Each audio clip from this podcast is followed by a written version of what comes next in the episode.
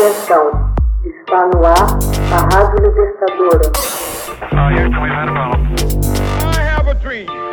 Assim sendo, declaro vaga a presidência da República. Começa agora o Hoje na História de Ópera Mundi. Hoje na História, 8 de novembro, 1793. O Museu do Louvre é inaugurado em Paris. Por mais de dois séculos, ele foi o Palácio Real e a sede do poder monárquico da França. Mas, em 8 de novembro de 1793, o Louvre foi aberto como museu público pelo governo revolucionário. Hoje, o acervo do Louvre é um dos mais ricos e diversificados do mundo, com obras de arte, fundamentalmente pinturas e esculturas, e objetos representativos de 11 mil anos de civilização e cultura da humanidade. O Palácio do Louvre começou a ser construído pelo rei Francisco I em 1546. Francisco era um grande colecionador de arte e o Louvre servia como sua residência real. Os trabalhos de remodelação do palácio conduzidos pelo arquiteto Pierre Lescaut, continuaram após a morte de Francisco e prosseguiram nos reinados de Henrique II e Charles IX.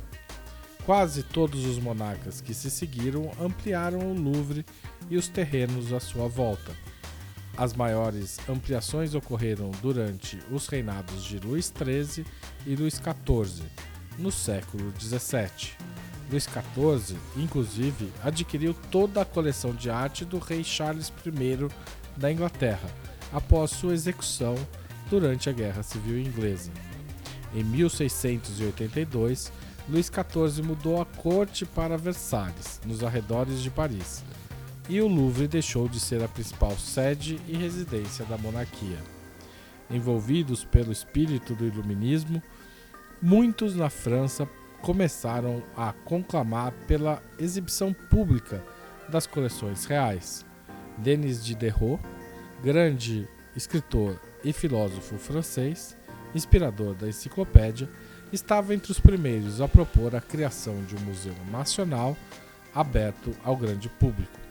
Embora o rei Luís XV tenha exibido temporariamente uma coleção de pinturas de seu acervo no Palácio de Luxemburgo em 1750, somente com a Revolução Francesa é que seria instalado um museu permanente. O acervo do Louvre cresceu rapidamente, em boa medida com o saque promovido pelo exército francês de peças arqueológicas e artísticas dos territórios e nações conquistadas, tanto nas guerras do período revolucionário quanto no período seguinte das guerras napoleônicas. Duas novas alas foram acrescentadas ao edifício central no século XIX e o complexo de edifícios do Louvre foi completado em 1857, durante o reinado de Napoleão III.